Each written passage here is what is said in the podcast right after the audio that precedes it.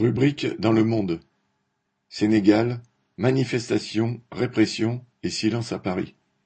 Au Sénégal, les forces de répression ont tué quinze manifestants et arrêté cinq cents personnes lors des manifestations qui ont suivi la condamnation à deux ans de prison d'Ousmane Sonko, le principal rival de l'actuel président Macky Sall. Ousmane Sonko jouit d'une grande popularité, en particulier dans la jeunesse.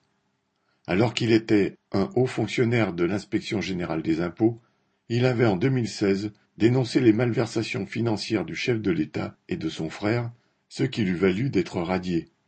Il entama alors une carrière politique, fut élu député en 2017 et arriva troisième à l'élection présidentielle de 2019 avec 15% des voix. Son parti, Pastef les Patriotes, Patriotes du Sénégal pour le travail, l'éthique et la fraternité, dénonce, outre le règne de la corruption, le pillage de l'économie sénégalaise par l'impérialisme français. Macky Sall, qui brigue un troisième mandat, se sent menacé par Ousmane Sonko dans la course à l'élection présidentielle programmée dans dix mois et tente de l'évincer par tous les moyens. En mars 2021, il l'avait fait accuser du viol d'une employée d'un salon de beauté. Arrêté par la police alors qu'il se rendait avec ses partisans à la convocation du juge, il avait été incarcéré. La colère de la population avait alors explosé sur tout le territoire. Les manifestations avaient pris pour cible non seulement les sièges du pouvoir, mais aussi les entreprises françaises comme Auchan, Total ou Eiffage. La police avait tiré et tué plusieurs manifestants. À l'issue du procès qui vient d'avoir lieu, l'accusation initiale de viol n'a pas été retenue, mais Ousmane Sonko a été condamné à deux ans de prison pour corruption de la jeunesse, entre guillemets, ce qui suffit à le rendre inéligible en 2024. Les manifestants sont alors à nouveau descendus dans la rue et ont dû y affronter les forces de répression, notamment dans la capitale, Dakar, et à Ziguinchor, la ville dont il est maire. La situation dramatique au Sénégal alimente la colère de la population, dont une partie voit dans Ousmane Sonko une issue, et en tout cas se sent solidaire de lui face à la répression. Des millions de personnes se trouvent dans la détresse, dans les villes, la flambée des prix des produits alimentaires comme celle des loyers devenus exorbitants étrangle les travailleurs. Les petits paysans n'arrivent pas non plus à faire face et les pêcheurs sont victimes de la raréfaction du poisson due aux ravages causés par les navires des grandes sociétés de pêche industrielles. Cette misère rend encore plus indécentes les manœuvres du président pour s'accrocher au pouvoir.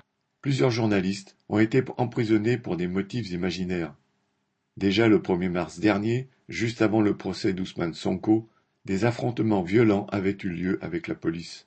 Aujourd'hui, le pouvoir craint que la colère, partie des partisans de Sonko et la jeunesse, s'étende à toute la population, et il n'hésite pas à tuer pour l'éviter, tant la situation est explosive. Cette crainte est aussi celle des dirigeants de l'impérialisme français. Le Sénégal est depuis toujours une des principales têtes de pont des entreprises françaises sur le continent. L'armée française y conserve une base de 350 hommes, et ce sont des blindés légers français qui équipent les forces armées sénégalaises.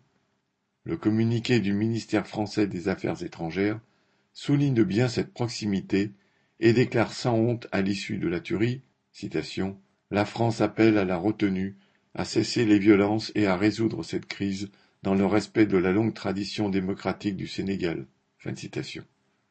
En même temps, Macron redoute plus que tout que la volonté de Macky Sall de briguer un troisième mandat ne mette le feu aux poudres et débouche sur des émeutes qui, comme en mars 2021, prendraient presque obligatoirement un tour anti-français. La possibilité serait alors ouverte d'un scénario semblable à celui qui, au Mali et au Burkina Faso, a abouti à l'éviction des forces françaises de ses anciennes colonies. Macron estime donc que mieux vaudrait convaincre Macky Sall de ne pas se représenter. Les travailleurs du Sénégal ont réagi contre les manœuvres du pouvoir en affirmant leur soutien à Ousmane Sonko. Mais ils n'ont pas de salut à attendre d'un homme providentiel, quel qu'il soit. Ils devront d'abord se fier à leur propre capacité d'organisation. Daniel Mescla